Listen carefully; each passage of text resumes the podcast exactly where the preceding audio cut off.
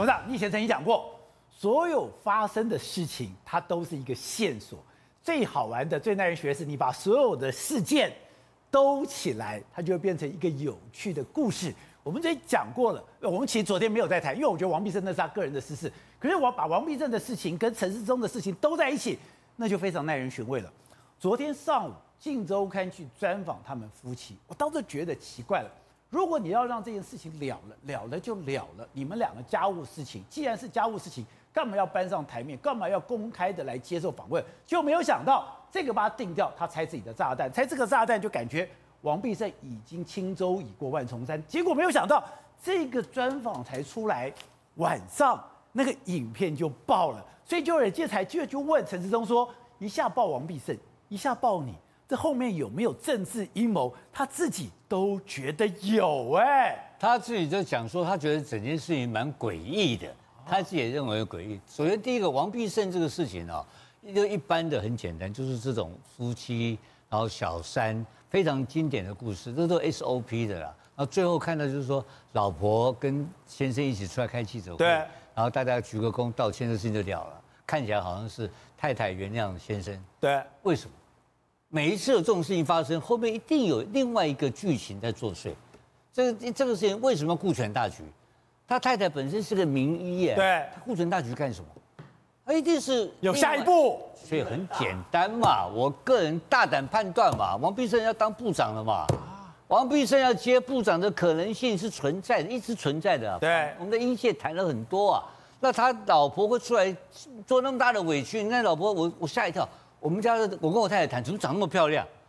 对哦，这个老婆长得漂亮，然后学问又好，医术又好，这个标准的，怎么这种人跑出外面找小三？你搞什么东西啊？我都替他老婆打抱不平。然后他老婆出来委曲求全，当然是更上一层楼，那个不用考虑的，没有那么大的修养啦，对不对？他老婆会讲，我还没有原谅他，还没原谅，留校察看。但这是我们家务事，不是留这什么意思？你知道吗？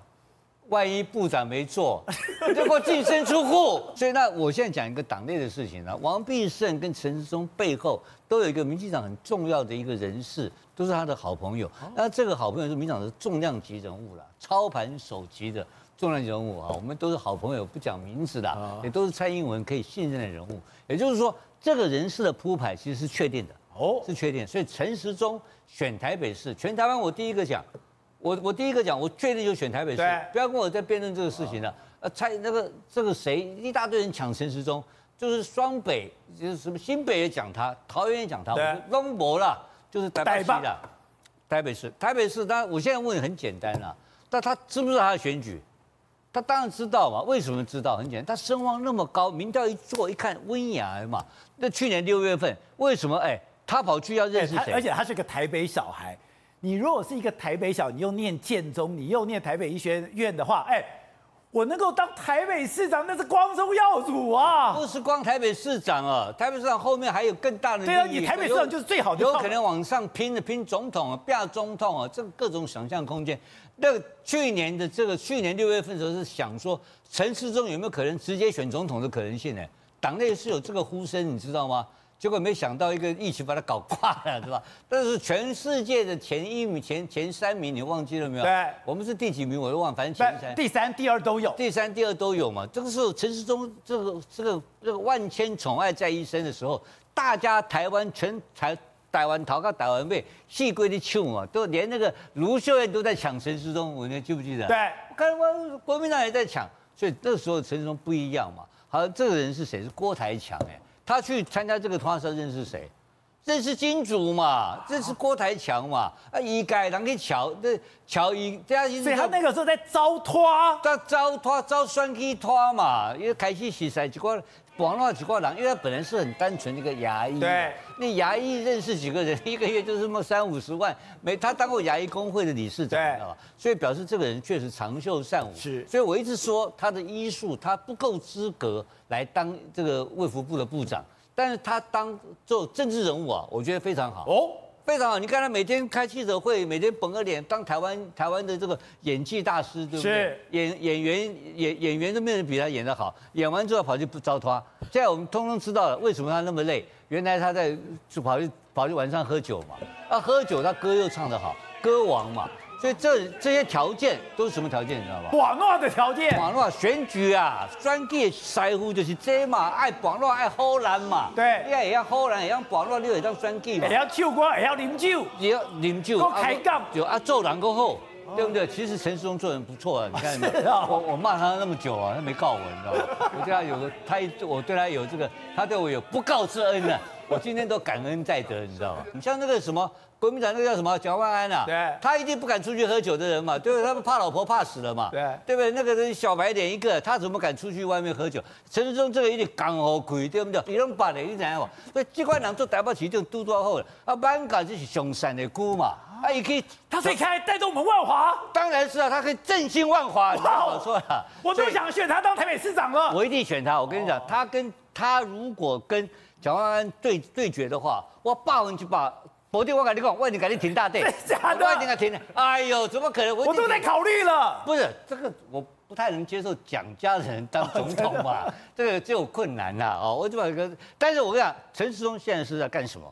归纳一下个结论，让大家知道。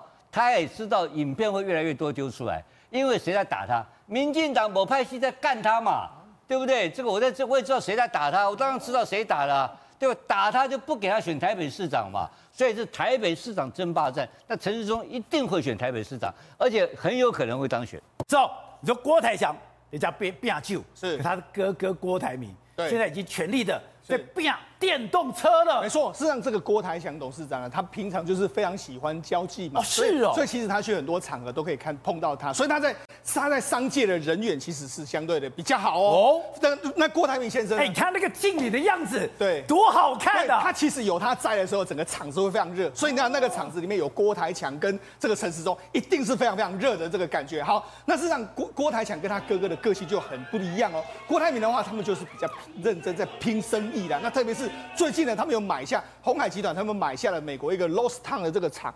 那这个厂呢，他为什么要做这个厂呢？宝洁，那事实上现在对整个这个鸿海集团来说的话，怎么到这个美国去？因为现在他在台湾 MIH 平台要做出来之后，实际上台湾的市场是很小，但他们事实上是想把这个 MIH 这个平台弄到美国去。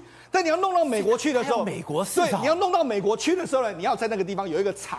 他如果他们评估过，如果你要重新盖这个厂，然后再经过这个通用的认证或者是车厂认证，要很久的时间。那为什么要直接买这个厂呢？因为这个厂其实原本呢是通用，可能要直接下单给他，而且通通过通用的这认证，所以通用的认证之后，这个厂呢，我直接把这个厂认证之后呢，我把它做一个小修改。然后这个通用再来认证的话，时间会比较快，所以也就是他卖这他买这个厂之后呢，我要把这个厂从传统的车子改成电动车之后呢，通用再来认证，这个时间大概可以缩短个几年的这个时间。所以你是说，以前你曾经讲过，我一个手机认证可能一两年，是，可是我如果一个车子都是五到十年的认证的一个程序，对，原来我买的是这个厂，它跟通用是有连接的，如果我得到通用的认证，对。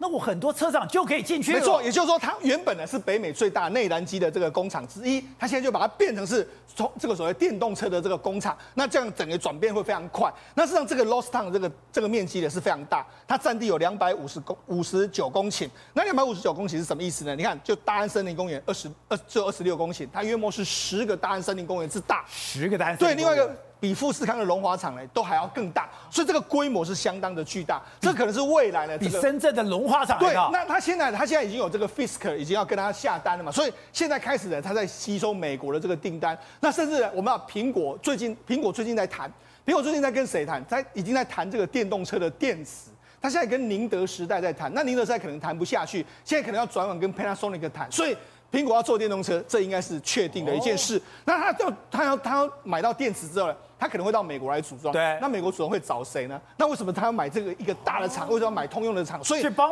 苹果组装，所以这都是未来的可能性。所以我们就讲嘛，事实上你看这个 Lost Town 的原本的看它的设备是比较传统的这个设备，过去的这个状况都是用所谓的人力的这个机器。那另外包括说这个整个压模压模机是非常慢，但是未来呢，它现在整个红海要把它整个所谓的你看这是过去的这个工厂，红海要要把它整个无关灯工厂的这些设备都要移过去。而且为什么对红海来说比较容易呢？因为它其实过去的这个电动，过去传统车呢。它的这个零组件有两万多个，所以它很很多很多这个生产线是比较复杂。但是电动车相对比较简单，它生产线可以改的比较简单，而且无人化的工无人化或者自动化的程度会更高。所以对对这个红海来说，他买这个厂之后进军电动车市场，在尤其是北美市场，应该可以吃到不少的这个市场的商机。而且正好现在电动车的未来越来越明显了。之前我们讲，哎，你不过就是一个轿车嘛。现在很多工业用车，包括。连百事可乐现在都已经把它很多送货的车特别指定要电动车，这才是真正的大力头啊！对于我们普通人来说，三五年、五六年换一台车差不多。可是如果是进入到职业，就是专业的环境的话，那是每年固定在淘汰的。现在看到最新是百事可乐的 CEO 已经跟特斯拉下定第一台的电动卡车啊！这个电动卡车是非常非常夸张。他说什么？未来十年，百事可乐所有卡车全部换成特斯拉。十年？对，十年哦，全部都变特斯拉。但他说不见得特斯拉，但是会全部换成电动车。电动车，但是第一台是跟特斯拉买。为什么？因为非常非常有优势。什么意思呢？因为我们台湾的卡车司机了不起，开个十个小时就下班。可是美国一开始开五天到十天的，这东西哦，自驾非常非常好用。他们从美西开到美东大概五千公里。这五千公里大概有三千公里是遇不到半个人的，所以呢也不止没有人，也没有车子，所以这个时候自驾环境车非常非常好用。现在的美国的卡车有定速，它没有什么跟车，因为你遇不到车子，它可以定速。可定速你还是要看前面啊，有时候有狗，有人要转弯等等的。可是呢，如果这个一改成电动车加上特斯拉的自驾功能的话，哇塞，美西到美东那个距离是非常非常简单而且轻松的，而且哦，这东西一打来。FedEx 也说了，我未来所有物流也要改成这。FedEx 也要用电动车？为什么？你要想看。可电动车马力够吗？它电动车马力大概哦，可以让你在上坡脚的时候可以加速到一百公里，完全够，完全够。一上上坡脚一百公里完全够，所以你平地一百二、一百三完全够。然后呢，电动车的马力跟内燃机差不了多少。对，然后第二件事情是因为电动车这种卡车，因为它的体积很大，所以它电池也够。所以说一台电动车大概啊可以跑八百公里，不用充电。意思是你每一天充一次电，每一次充一次电，你只要路线规划好，八百公里，你下车然后休息睡觉的时候充电，这个够，这个这个时间点就够，所以非常非常适合在美国做这件事情。所以如果当电动车都进入到哎电动卡车都进入到美国未来的市场的话，那整个世界真的风潮会改变。为什么？光美国就一千五百五十万辆卡车等待他去做他的生意啊！那除了这个电动卡车之外呢？大家发现这实在太好赚了。现在连 NVIDIA 都要切入所谓的自驾市场。NVIDIA 是做什么？如果打电动的观众朋友一定知道，它是做绘图晶片的。可是呢，你知道吗？现在宾士啊、，B N W 啊，面对到特斯拉的挑战，都做哩哩啦啦。为什么？因为宾士它本质上是车厂，不是软体公司。所以你现在看到这台车是 NVIDIA 帮宾士做的哦。哦你看它所有，你看实际自驾上路是做得到的。然后呢，它遇到行人哦，也是可以闪躲。现在宾士其实做的是非常非常离大，可是当 NVIDIA 做这种图像识别的技术在里面的时候，你看遇到行人，它是可以闪躲的，甚至哦，它还可以干嘛？大数据把整个街角的轮廓全部整合，画成一个地图。那这些东西其实是什么东西？其实是 NVIDIA 狠狠的从传统车厂身上砍一块肉。为什么？未来车厂如果要做自驾，如果跟 NVIDIA 合作的话，你五万、十万利润都被 NVIDIA 拿走。